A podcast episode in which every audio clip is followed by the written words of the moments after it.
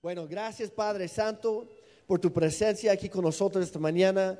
Dios, hemos estado pidiendo tu presencia manifiesta en este lugar, no solamente en las reuniones, sino donde quiere que vayamos nosotros entre semana también. Dios, es nuestro anhelo conocerte mejor y que tú seas real en nuestra vida. Sabemos que eres real, pero muchas veces no te tomamos en cuenta.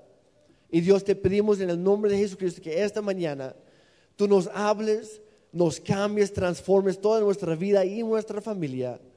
Dios, para tu honra y para tu gloria, ayúdame a mí a explicarlo y, eh, a expresarlo ah, de una manera clara, de una manera entendible, para que todos podamos escucharte a ti.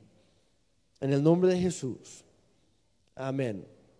Ok, voy a agarrar mi agua nada más aquí. ¿Estamos bien esta mañana?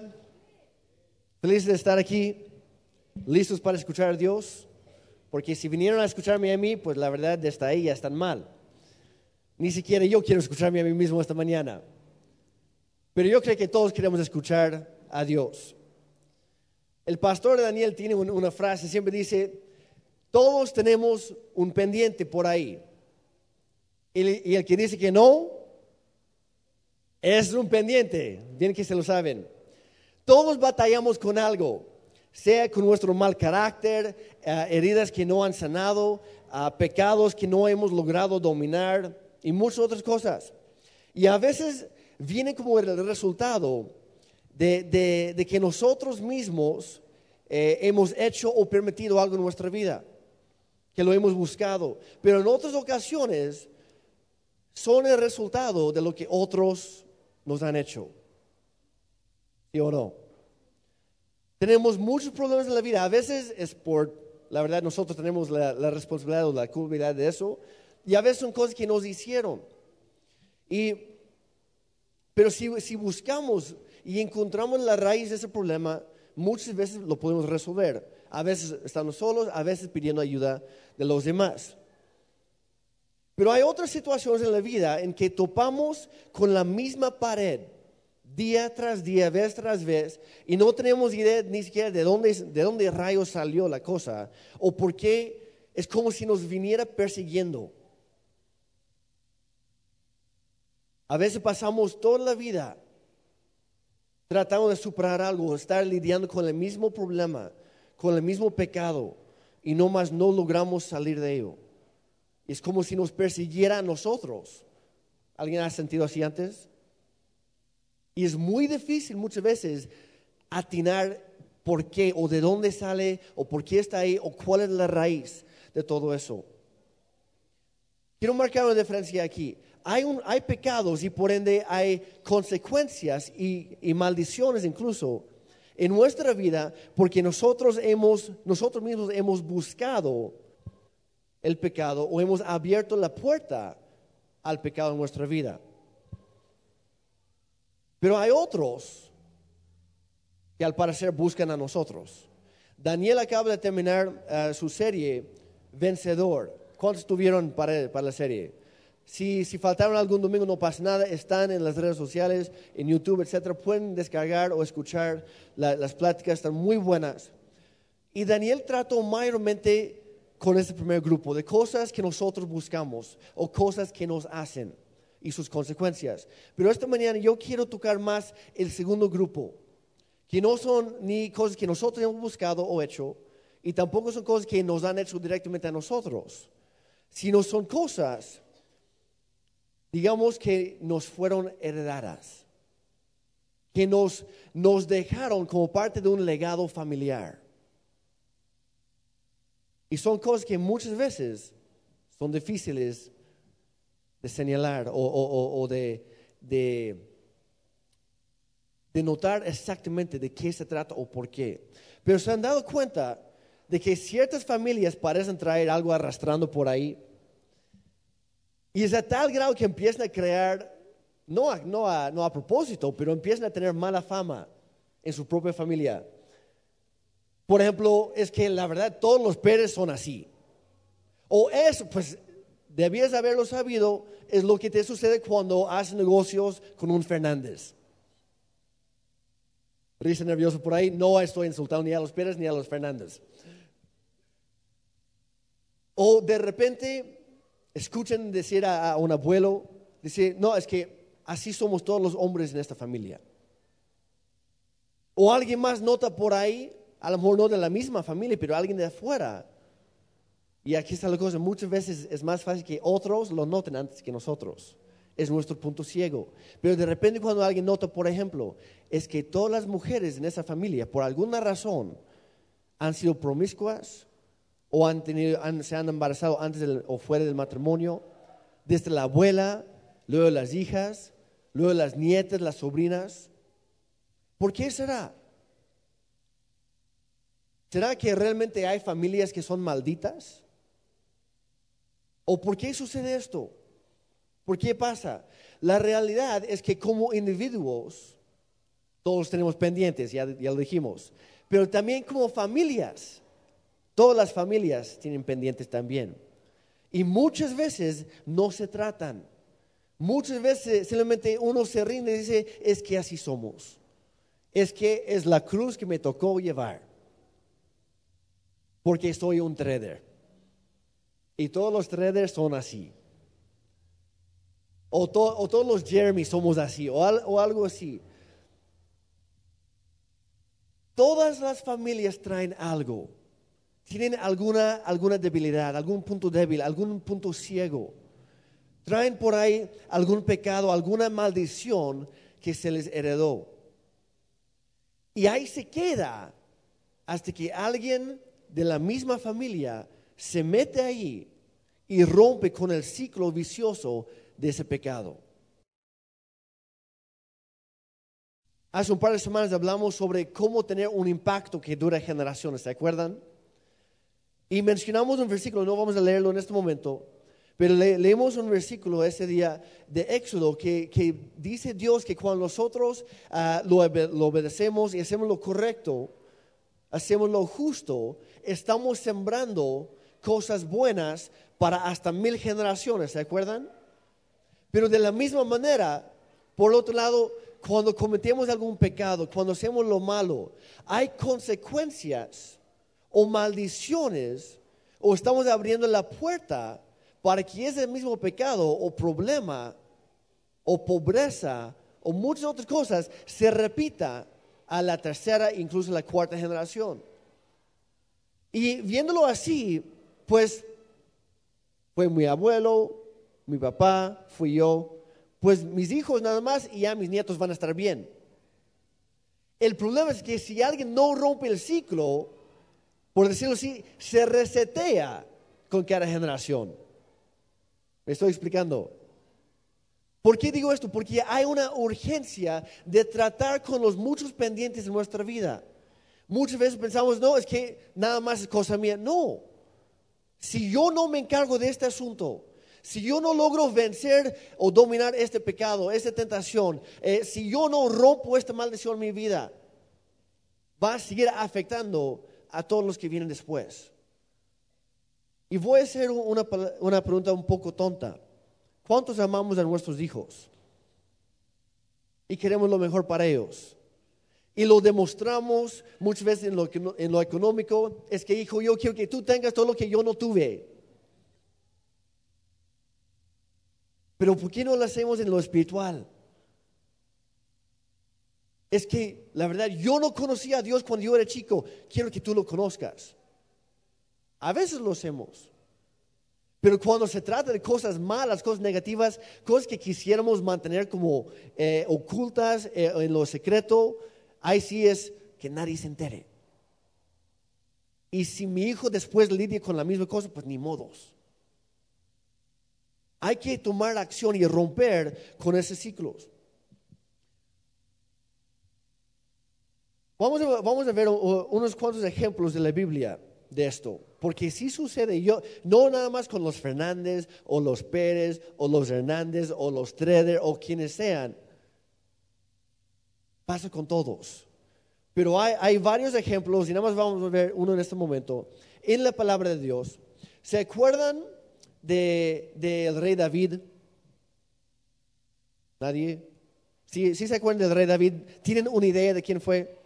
el segundo rey de Israel, pero el más importante en la historia de la nación de Israel.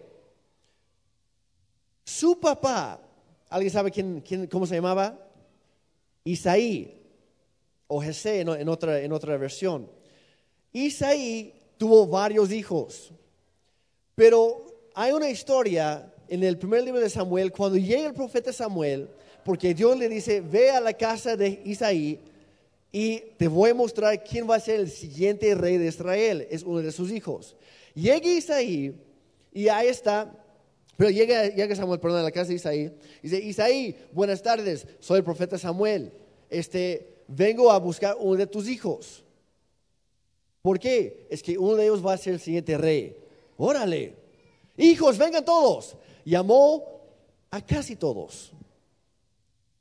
Y pasó el mayor, no, no es este. Pasó el siguiente, no, tampoco. El siguiente, tampoco. Pasan todos los hijos de Isaí y no era ninguno. Pero eh, Dios le había dicho a Samuel, ahí está, es uno de sus hijos. Entonces Samuel se voltea a Isaí y dice, ¿tienes más hijos? No. Bueno, sí hay uno. ¿Se han preguntado por qué dijo eso? muchos estudiosos piensan que David era un hijo ilegítimo de Isaí, que fue el producto de un amor prohibido. Ahora, Dios lo escogió. Y después dice, hablando de, David, después dice que David fue un hombre con un corazón conforme al de Dios.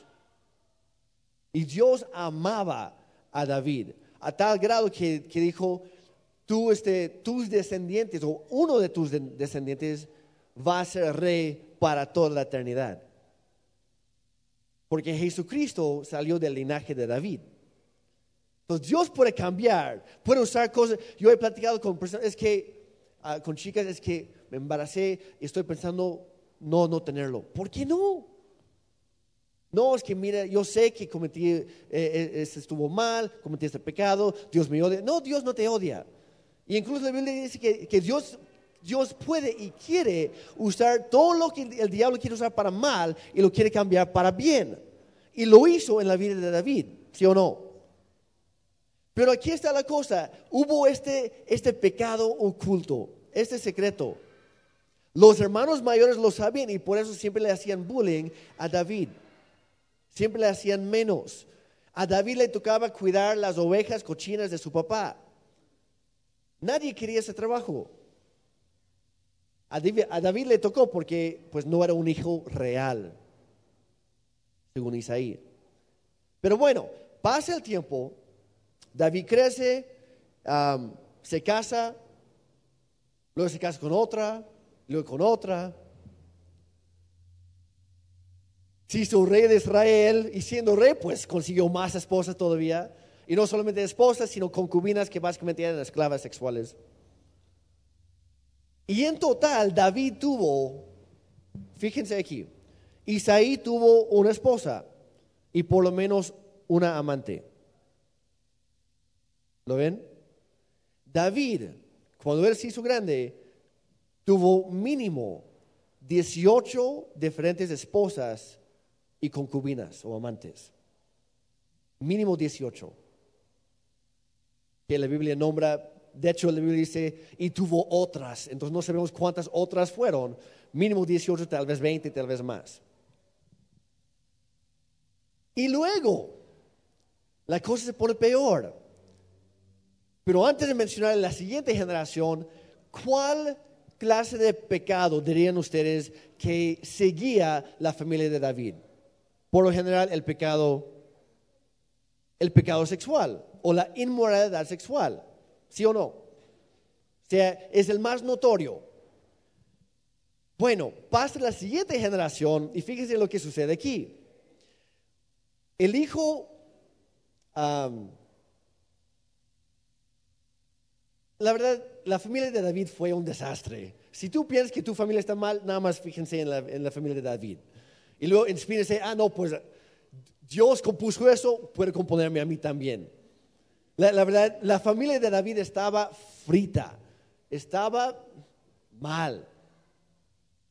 entre los hijos de David, aparte de, de- de sus propios hijos que lo querían matar, los, de- los desterraron, va- varias cosas se mataron entre sí.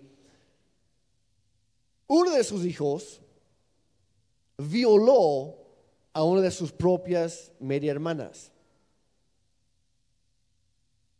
Otro de sus hijos, Absalón, después de desterrar a su papá, agarra mínimo 10 de las concubinas, las amantes de su papá, las sube a la azotea del palacio y tuvo relaciones sexuales públicamente con ellas para humillar a su papá. Ahora, ¿qué clase de hijo hace eso? Y ahí está todavía David, ay mi hijo, ¿cómo lo amo? La verdad no lo entiendo yo, pero bueno. Eso nada más son dos de sus hijos. Hay otro hijo que después llegó a ser el siguiente rey, de veras. ¿Quién fue? Salomón. Y Salomón es conocido como el hombre más sabio en la historia de la humanidad, segundo solamente a Jesucristo. El problema con Salomón es que se volvió tan sabio que se volvió muy orgulloso. Y ese mismo orgullo y vanidad lo alejó de Dios. Y parte de ese proceso fue que pues como, como era muy rico y todo el mundo quería congraciarse con, con el rey Salomón, todos los demás reyes empezaron a decir, ah, pues ten mi hija como esposa para que seamos amigos. Y Salomón se hizo de muchas esposas y luego muchas más y muchas, muchas más. La Biblia dice que el rey Salomón tuvo, y no es para que salgan hombres y, ah, yo quiero ser como Salomón, no. Es un mal ejemplo, no hay que seguirlo. No es, no es, no, pues ahí está en la Biblia, yo también puedo, no.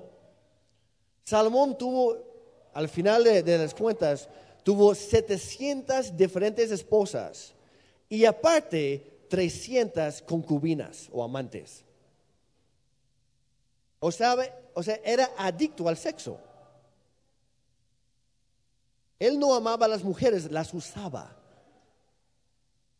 Y la Biblia dice, por seguir a tantas esposas, se alejó su corazón de Dios. Pero vieron lo que sucedió. Isaí tuvo un pecado secreto por ahí que nunca atendió. Y luego heredó ese mismo pecado sexual que se fue manifestando en diferentes maneras, pero el- la misma inmoralidad sexual, ya cuando vemos apenas la tercera generación, están mal. Y Dios se metió ahí y dice, yo tengo que terminar con esto, yo tengo que cortar con esto, porque si no, la siguiente va a estar todavía peor. Y fue por esta razón, en parte, que el reino ya no se heredó completamente a, la cuarta generación. Porque hubo pecados que no se resolvieron, no se trataron. Hay un dicho que dice, lo que una generación permite, la siguiente generación abrazará. De hecho, es, el- es la imagen de la plática del de hoy. Lo que una generación permite, tolera, aguanta, mantiene oculto por ahí, pero de quita. La siguiente generación la abrazará, la buscará, la ampliará. Si nosotros no cortamos con esos pecados o maldiciones que vienen asediando nuestra familia, se repetirá y más fuerte en nuestros hijos y en nuestros nietos. Ya no podemos ser complacientes en esas áreas. Tenemos que tomar acción inmediata. Vas a decir, pues ni modo, así soy yo, así es mi familia. Está en tus manos cambiar la historia y cambiar el legado que tú vas a heredar a los tuyos. Ahora, sin mencionarlo, ¿cuántos nos, dado, nos hemos dado cuenta que hay algunos pendientes en nuestra familia? En cada familia. ¿Y cuántos queremos heredar esos pendientes a la siguiente generación? Ignorando el problema no hace que se vaya, no hace que se resuelve. Yo conozco a familias que, que hacen todo, absolutamente todo, con tal de no pelear, de tal de no tener conflicto en la casa, con tal de que no haya malas caras por ahí, que nadie se enoje. Y por lo mismo el problema crece y crece y crece, porque están esperando que al, ignorarlo, a lo mejor de algún milagro de parte de Dios, se, se resuelva solito. No se resuelven las cosas. Hay, hay, que, hay que enfrentarlas. No podemos cambiar el pasado y las decisiones y las cosas que otros han hecho hacia nosotros o antes de nosotros, pero sí podemos impedir que todo eso siga afectando a mi vida y a los huesos que vienen después. Les quiero platicar una pequeña historia. Es una historia personal. Ya no de Isaí, ya no de David, sino de Jeremy. ¿Está bien? Cuando, cuando yo tenía aproximadamente 13 años de edad, mi, este, mi papá empezó a tener muchos problemas en sus ojos. su, su, retina se desprendía cada ratito. Y él llegó a tener a 13 diferentes cirugías en sus dos ojos en un periodo de solamente dos años. Y cada vez que tenía una operación médica, surgical así, él tenía que salir de la ciudad, él se iba con mi mamá, mi mamá iba manejando, dejaba a mi hermano mayor y a mí en casa solos. Y mi hermano, pues como ya era el grande, ya era el responsable de la casa, tenía 15. No me acuerdo cómo lo hicimos para sobrevivir en cuanto a comida. Pero mi hermano ya estaba consiguiendo su licencia, su licencia de conducir. Y en ese tiempo en Canadá, la licencia de conducir valía básicamente lo que vale aquí el INE. Era la identificación oficial. Y con, ese, con esa licencia, esa tarjetita, él podía entrar a cualquier tienda y decir, ah, dice, ah, bueno, joven, está bien, aquí está. Y él podía comprar lo que fuera, podía rentar las películas que fueran. Yo me acuerdo que una noche regresó, este, le digo, ¿qué pasó? ¿Trajiste la cena o qué, qué vamos a comer? Dice, no, lo que hay en el refri, pero traje esas películas, ven, vamos a verlas empezamos a verlas y digamos que tenían algunas escenas explícitas por ahí. Luego salió y rentó más y más fuertes. Y él me expuso a la, pornografía cuando yo tenía 13 años de edad. Mis papás nunca supieron. Regresaron de cada viaje, de cada cirugía. ¿Cómo están hijos? Bien. ¿Cómo les fue? Bien. ¿Algo, algo que reportar? Nada. Y eso sucedió vez tras vez, tras vez, tras vez. Y yo, yo, obviamente, parte de mí, aparte de mí, le gustaba y quería buscar más. Entonces yo por mi cuenta, ya no con mi hermano, yo empecé a buscar más y más ah, pornografía y cosas así por mi propia cuenta. Yo sabía que estaba mal, pero me volví adicto. Y yo sabía que estaba mal, llegaba todos los domingos y Señor, perdóname, sé que está mal. Domingo en la noche, otra vez estaba metido en eso. Y me sucedió no sé cuántas veces. Y las veces que yo sentía que por fin me estaba librando de ello, otra vez de algún modo me jalaba, alguien más me exponía, me metía otra vez en lo mismo, así. Incluso cuando yo ya no lo quería buscar, seguía buscándome a mí. ¿Alguien sentido así antes? Con lo que sea.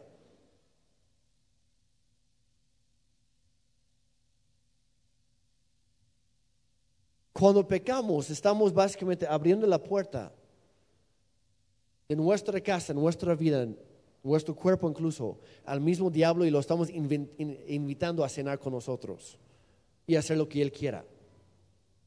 E, eso es lo que provoca el pecado en nuestra vida, es algo serio.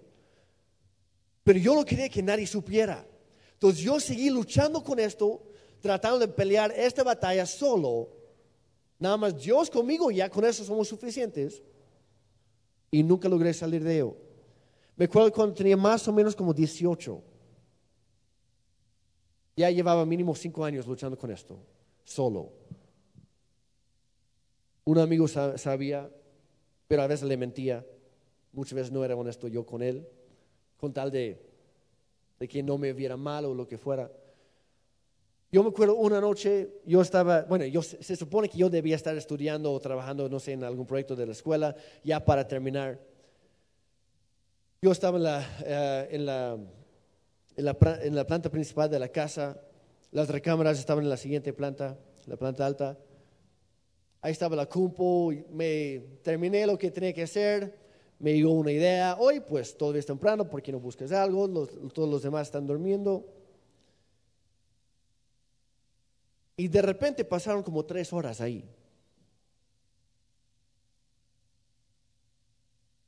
Escuché un ruido por ahí. Se prendió un, un foco por ahí, una luz. Viene bajando mi mamá por las escaleras. ¿Cómo podía? Como hacen todos los que en algún momento hemos estado viendo lo que no deberíamos ver. Que cierro eso, borro el historial y toda la cosa, apago la compu y estoy. Y luego yo estoy ahí. Ah, ¿qué onda, mamá? ¿Cómo estás?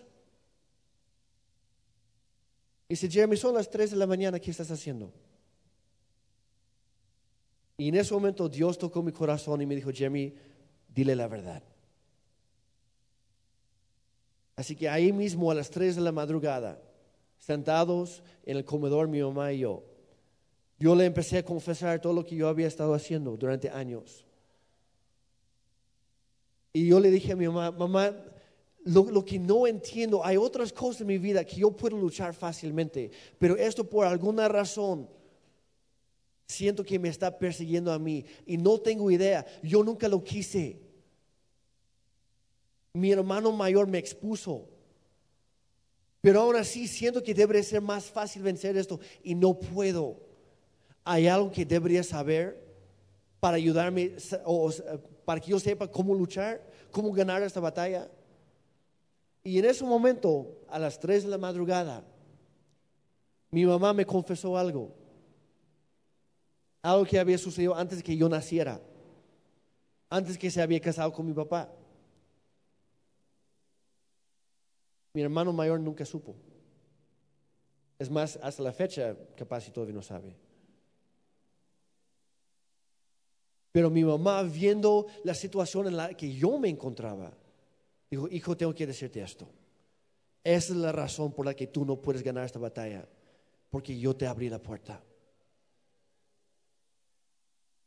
Dice, y no solamente yo,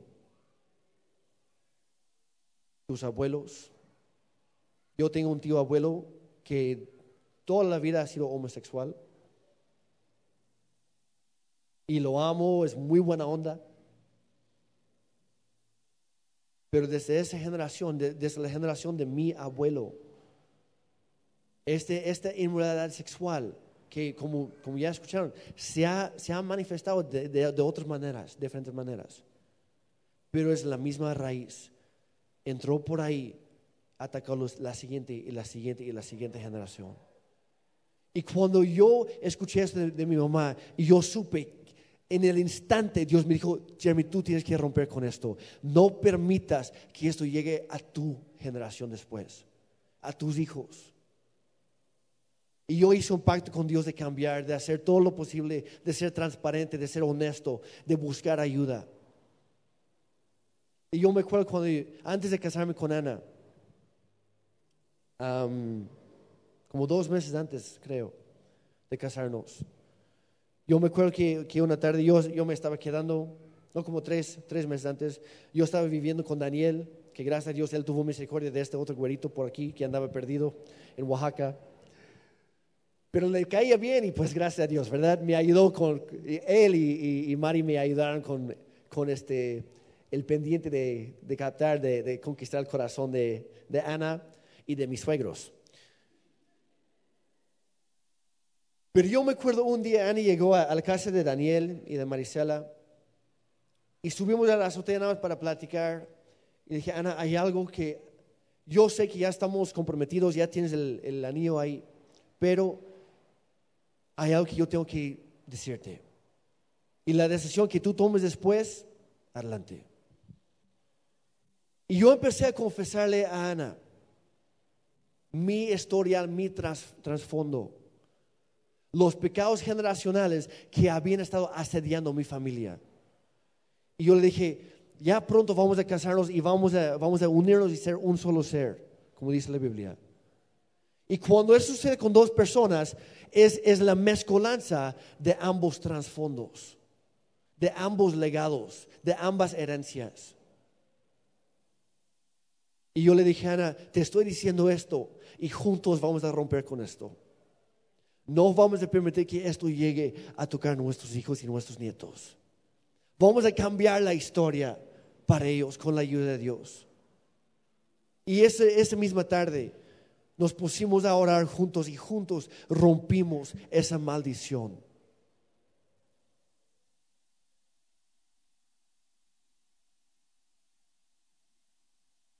En tu familia el gigante que vencer podría ser el pecado sexual, tal vez eh, es un espíritu de engaño, de mentira, de chisme que no más no logras hablar con la verdad. Puede ser la pobreza, que no más no logran superarse. no importa lo que hagas, no logras salir de ahí. Te sientes condenado a vivir en la miseria toda tu vida podría ser una apatía o una indiferencia hacia Dios o hacia las cosas espirituales, o tal vez ha habido muchas, muchas prácticas de hechicería o del ocultismo en tu familia. Y aquí está la cosa con, con el ocultismo. Muchas veces brujos, hechiceros, brujas, etcétera, espiritistas, diferentes cosas, hacen un pacto con el diablo y con su propia boca declaran que sus generaciones también van a estar en lo mismo, sin saberlo. Y es por esa razón que ese es una de, de las áreas más difíciles de encontrar y de erradicar. Posiblemente, no, es que tengo una tía abuela que estaba media loca y a lo mejor sí estaba metiendo esas cosas. Pero sigues guardando ciertos objetos en tu casa. Todavía tienes ciertas imágenes ahí. A lo mejor tú nunca lo has buscado pero has mantenido abierta la puerta. Y si no la cierras, si no erradicas esas cosas de tu casa, de tu familia, estás permitiendo que llegue a la siguiente generación y más allá.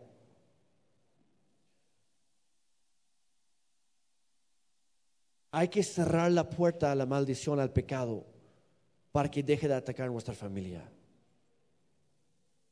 Yo sé, yo, yo estoy exponiendo mi vida aquí, de nadie más, la mía, con tal de tratar de ayudar a ustedes, porque sé que no soy el único aquí que ha lidiado con cosas que nomás no ha, no ha logrado superar. Cada familia trae algo. Y les invito a tomar un momento ahora mismo a reflexionar un poco sobre tu propia familia. No se trata de criticar a los demás sino a enfrentar y acabar con lo nuestro. Y así como está, nada más, si tiene la confianza, cierra sus ojos un momento. Y una simple oración, Dios, muéstrame cuál es el área, la debilidad, el pecado, la maldición que trae mi propia familia para que yo pueda acabar con ello.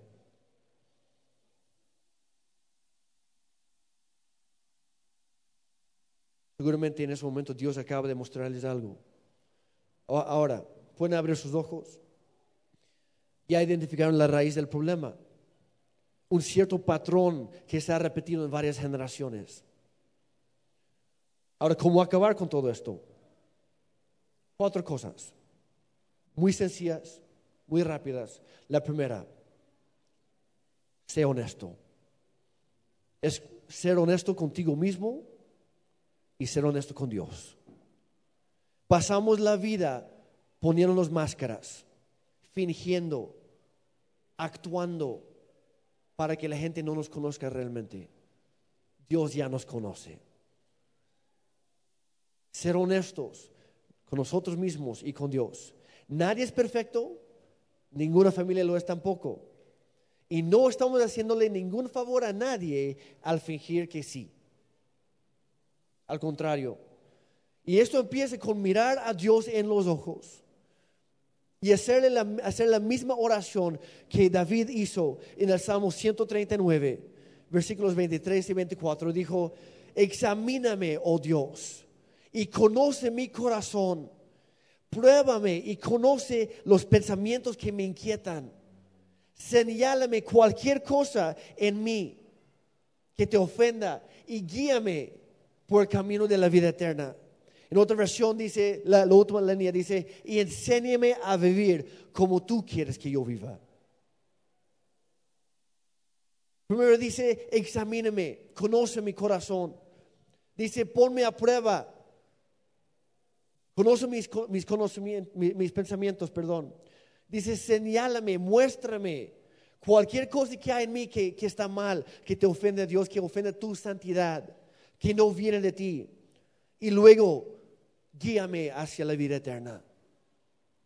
Hay que, primero hay que saber dónde estamos antes de poder saber hacia dónde queremos llegar. Es ser honestos. En la primera carta de, de Juan, la primera epístola de Juan, capítulo 1, versículo 8, dice, si afirmamos que no tenemos pecado, lo único que hacemos es engañarnos a nosotros mismos y no vivimos en la verdad. Hay que ser honestos, hay que vivir en la verdad. Hay que, hay que bajar la máscara, hay que arrodillarnos, humillarnos un poco y decir, Dios, este es mi caso. Tú ya me conoces, yo necesito ayuda. Ser honesto. La segunda cosa, después de reconocer, es tomar responsabilidad. Es ya no buscar tirar la piedra a alguien más, ya no echar la culpa a alguien más, ya no ser víctima más. Ya no seguir con es que por culpa, en mi caso, por culpa de mi hermano mayor, por culpa de mis papás, por culpa de mis abuelos, etc. No. Aunque tomar responsabilidad, ¿qué he hecho yo? Aunque ellos hicieron eso, yo he cerrado la puerta o, la he dejado abierta. ¿Cuál ha sido mi papel en todo esto? En los versículos que acabamos de leer de, de Salmo 139, el versículo 24 empieza diciendo, señálame cualquier cosa en mí. Señálame, Dios, muéstrame lo que hay en mí. Ya no voy a seguir echándole la culpa a otros, no voy a seguir siendo la víctima aquí. Dios, yo he hecho esto. Es ponerse cuentas con Dios, decir, confieso que yo he hecho lo siguiente. Yo he causado esto. Y si yo no cambio esto, la cosa se va a repetir. Lo mismo se va a heredar. Ahora, esto puede ser por acción o por omisión. A veces no estamos siendo um, eh, activos en buscar algo, pero estamos siendo muy pasivos al no hacer nada al respecto. Y muchas veces pensamos, es más fácil no hacer nada. Pero si no se cierra, si no se acaba el ciclo, se va a repetir en la siguiente generación. En 1 de Juan, regresando al 1 de Juan, el siguiente versículo, versículo 9, dice, pero, el versículo 8 que acabamos de decir, si decimos que no tenemos pecado, somos mentirosos y estamos, solamente estamos engañando a nosotros mismos. Versículo 9 dice, pero si confesamos nuestros pecados a Dios, Él es fiel y justo para perdonarnos nuestros pecados y limpiarnos de toda maldad. ¿Cuántos queremos eso? ¿Qué hay que hacer?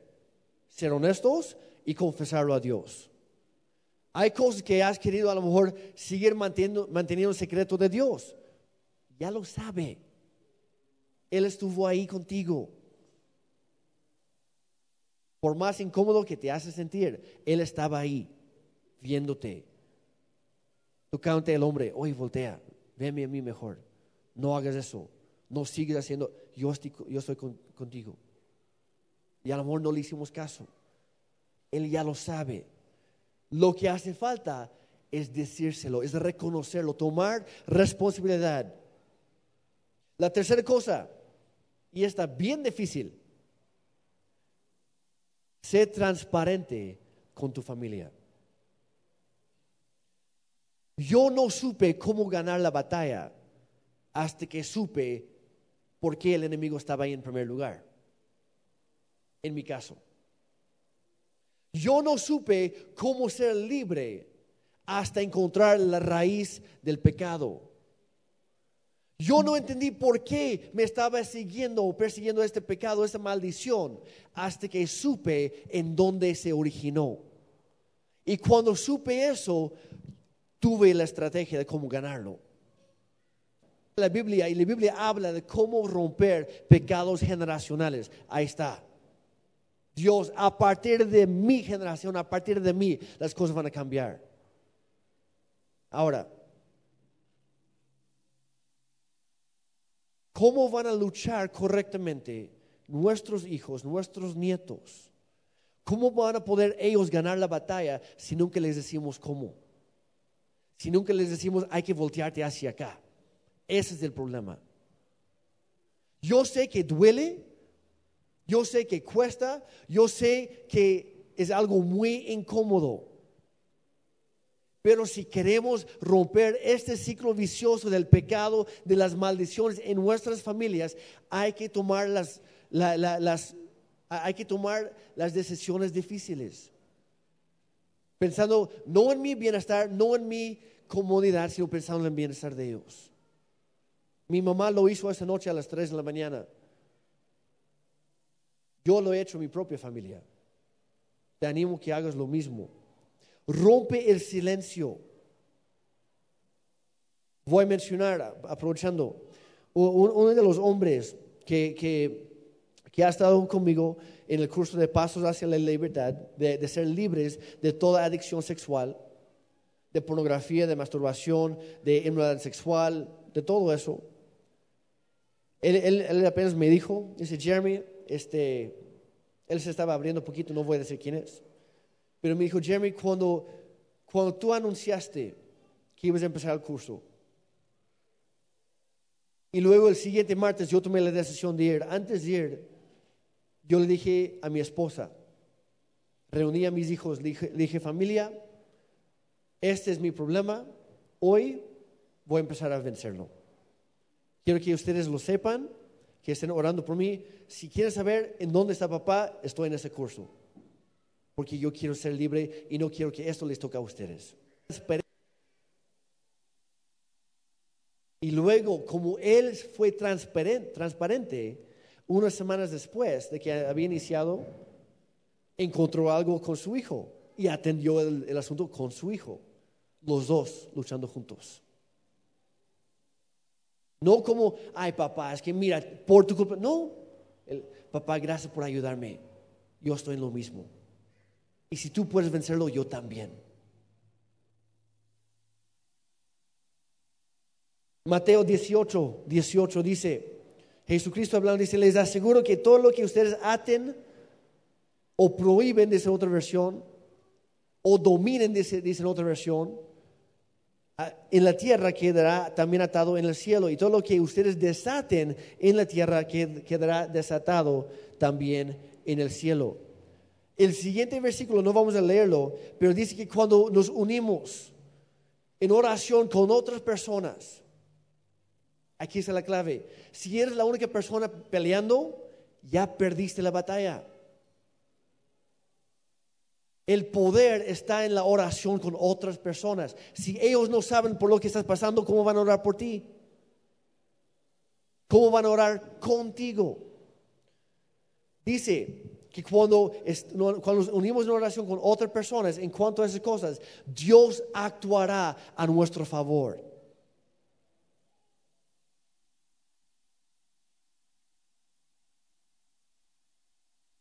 Ser transparente con la familia. Voy a regresar uno, creo que salté un versículo. Santiago 5, 16. Dice, confiésense los pecados unos a otros y oren los unos por los otros para que sean sanados.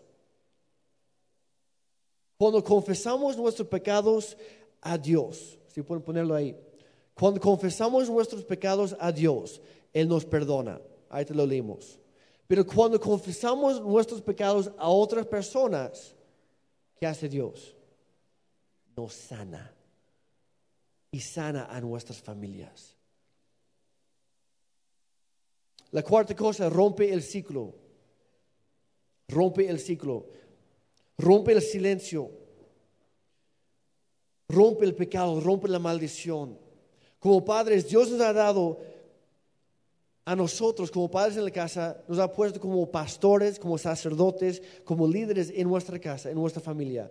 Y nos ha dado autoridad en Jesucristo sobre toda cosa en esta vida. Mateo 18, lo que ahorita leímos. Dios nos ha dado, si lo pueden poner nada más en la pantalla como referencia. Dios nos ha dado autoridad. Y cuando nos unimos con otras personas en oración sobre esas cosas, se pueden vencer. Se pueden romper, romper ese ciclo. Y último versículo, Santiago 4, versículo 7. Con eso terminamos. Dice, así que sométanse a Dios, resisten al diablo y él huirá de ustedes. ¿Cuántos quieren que el diablo ya los deje en paz? Todos. ¿Qué hay que hacer? Someternos a Dios. ¿Qué significa obedecerle? Es hacer estas cosas. Señor, si tú me lo estás pidiendo, lo haré. Sé que es incómodo, sé que me cuesta, es difícil, es vergonzoso, pero ya quiero romper con esto. A lo mejor mi abuelo, mi bisabuelo, mi, bisabuelo, mi tía abuela, no sé, alguien abrió la puerta por ahí. Hoy yo la voy a cerrar. Lo voy a sacar todo, lo voy a exponer a la luz y Dios que hagas lo tuyo. No solamente que haya perdón para mí, sino que haya sanidad para toda mi familia, incluyéndome a mí. También para las siguientes generaciones es no volver a lo de antes, es cortar con ese pecado de una vez y para todas, es buscar ayuda, es ser transparente, ser honesto, es tomar la responsabilidad y romper con el ciclo. Cuando nos sometemos a Dios, estamos tomando la decisión de hacer lo que Él quiere. Como ahorita vimos en, en Salmo, enséñame a vivir como tú quieres que yo viva. Si volvemos a nuestro pecado, básicamente estamos abriendo la puerta nuevamente al diablo, vente a cenar otra vez. Hay que cerrar las puertas. Hay que cerrarlas y mantenerlas cerradas. Pero si lo resistimos, decimos, hubiera, me hubiera puesto, mi, mi playera de Not Today. Si le decimos, diablo, hoy no. Hoy ya no más. Ayer viniste a mi vida y yo te acepté, yo te recibí, hoy ya no. Ayer fue otro día, hoy es un día nuevo, como dicen los salmos, que cada mañana son nuevas las misericordias de Dios para nosotros. Que todos los días Cristo me fortalece para hacer su voluntad. Y Dios, por eso que yo estoy aquí esta mañana, yo te pido ayuda yo quiero cambiar, ya no quiero seguir siendo el mismo de siempre. Yo quiero cerrar esta puerta para que no, para que esta maldición, este pecado no alcance, no toque la siguiente generación.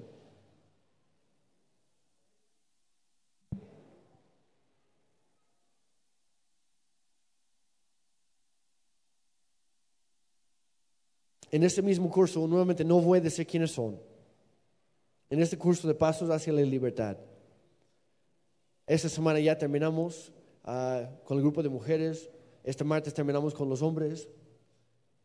Y en, en estas ocho semanas que hemos estado juntos, les quiero decir que hemos visto tanto hombres como mujeres que han tomado las cosas en serio, han, agarrado el toro por los cuernos y han hecho lo necesario y lo han vencido. Todos seguimos en un proceso no voy a decir quiénes son, ustedes saben quiénes son. Y yo les quiero felicitar por tomar esa decisión difícil, por exponerse un poco y por romper el ciclo. Y aunque ustedes no sepan quiénes son, vamos a darles un aplauso a esas personas. Porque a través, y no es, no es gracias al curso en sí, no es a través, ah, no es a través de mí o de las personas que están con las mujeres. Es gracias a lo que Dios está haciendo en nuestra vida, pero es porque nosotros tomamos la decisión de exponernos a Él y decir, Dios, vamos a cambiar esto. Y si tú estás aquí esta mañana y a lo mejor durante lo, que estamos platicando te diste cuenta que, híjole, Creo que hay muchos pendientes. Empiezo con uno. No, no trates de resolver todo a la vez. Empiezo con uno. Una cosa. Lo que más te molesta, ahí, ahí vas. Y vas con todo hasta acabar con ello. Cueste lo que cueste, haciendo lo que tengas que hacer. Sé honesto. Toma responsabilidad. Sé transparente con los tuyos. Y rompe el ciclo. Porque sí se puede en Cristo Jesús. Si estás aquí esta mañana y, y, a lo mejor has estado lidiando con muchas cosas toda tu vida y lo has estado haciendo en tus propias fuerzas, con tus propias estrategias, sin tomar en cuenta a Dios, ese es el primer paso. Dios te creó con un propósito. No eres un accidente, no es casualidad que viniste aquí esta mañana. Dios que, quería que tú escucharas esto hoy para que seas libre a partir de hoy. Que las, cambies, las cosas cambien a partir de hoy. Yo te quiero decir, es tan fácil. Básicamente son los mismos pasos. Decir, Dios, yo he vivido toda la vida pero sin ti. No me has importado mucho. Pero lo he intentado yo y no puedo. Necesito refuerzos. Así que Dios, yo expongo mi vida.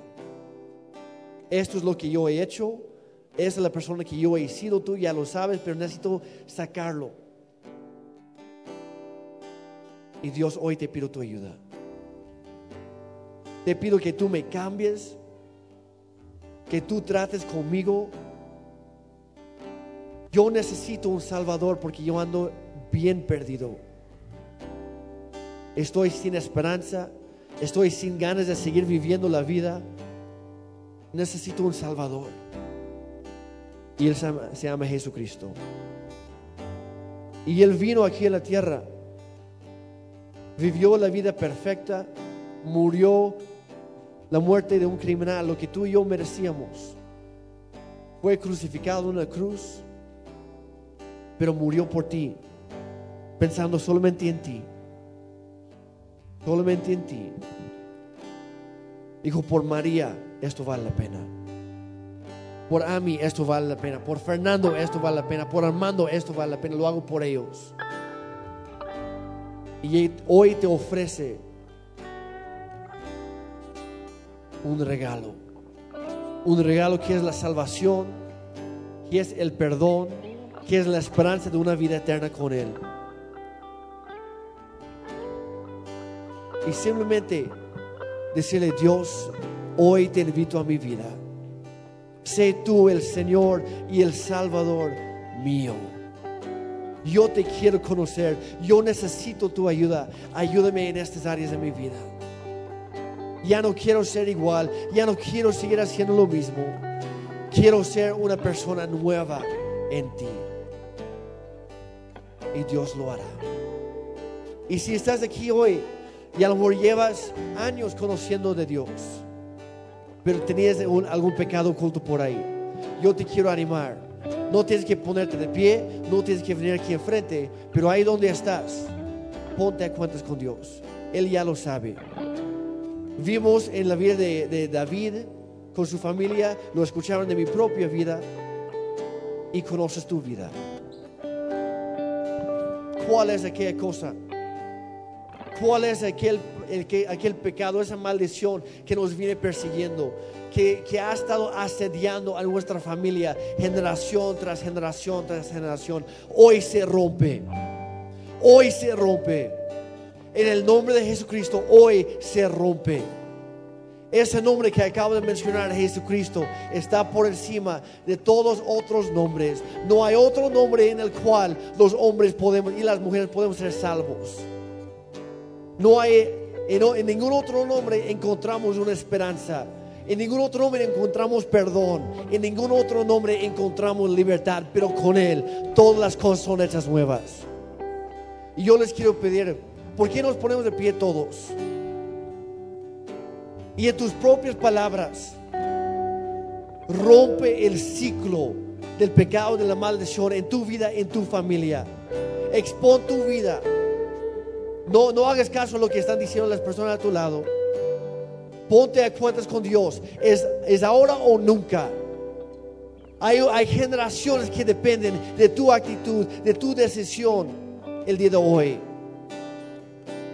Si estás dispuesto a hacer el cambio si estás dispuesto a, empezar un ciclo nuevo, un ciclo ya no de maldición, sino de bendición, un, ciclo ya no de, pobreza, sino de prosperidad, una, una bendición, un, ciclo ya no de, apatía, sino de, de estar entregados totalmente a Dios. Un ciclo ya no de esclavitud, al ocultismo de otras cosas, sino la libertad en Cristo Jesús. Padre, aquí estamos hoy. Gracias por hablarnos de tu palabra.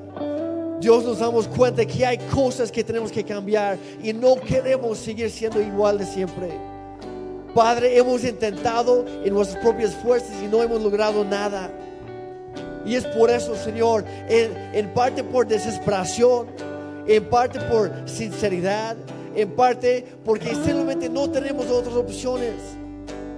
Y ya no queremos buscar otras opciones. Hoy nos hemos dado cuenta que la respuesta se encuentra en ti. Que tú ya venciste al maligno. Tú ya venciste la muerte y todo pecado, toda maldición. Y lo único que tenemos que hacer es alinearnos contigo. Es juntarnos en tu equipo. Es decir, a partir de hoy tú vas a ser mi capitán, mi Señor. Tú mandas en mi vida. Hoy voy a cambiar lo que tengo que cambiar. Voy a confesar lo que tengo que confesar. Hoy voy a romper con lo que tengo que romper. Y estos pecados, estas maldiciones generacionales ya no tocarán la siguiente generación. En el nombre de Jesucristo yo declaro libertad en estas familias aquí, Dios. Libertad en tu pueblo. Libertad de todo pecado que, estamos, que hemos estado arrastrando por ahí. De toda maldición que nos asedia. De toda cosa que no nos permite correr libremente hacia ti. De correr hacia la meta en esta vida, que es Jesucristo. Dios, hoy tomamos la decisión de dominar todo pensamiento que viene en contra de ti, de toda actitud de apatía, de todo acto de hechicería, de ocultismo, de toda esclavitud a, las adicciones, sean sexuales, de drogas, de otras cosas, lo que sea. Cualquier cosa que no proviene de ti, cualquier cosa que no te glorifica a ti, Señor, lo ponemos a tus pies. Y te decimos, Señor, tú encárgate de estas cosas. Hoy empiezo a luchar en tus fuerzas, no en las mías. Y hoy empiezo a gozar de la, libertad que Jesucristo compró para mí con su propia sangre, con su propia vida. Y te damos gracias, Dios, porque en ti todas las cosas son hechas nuevas. En el nombre de Cristo Jesús.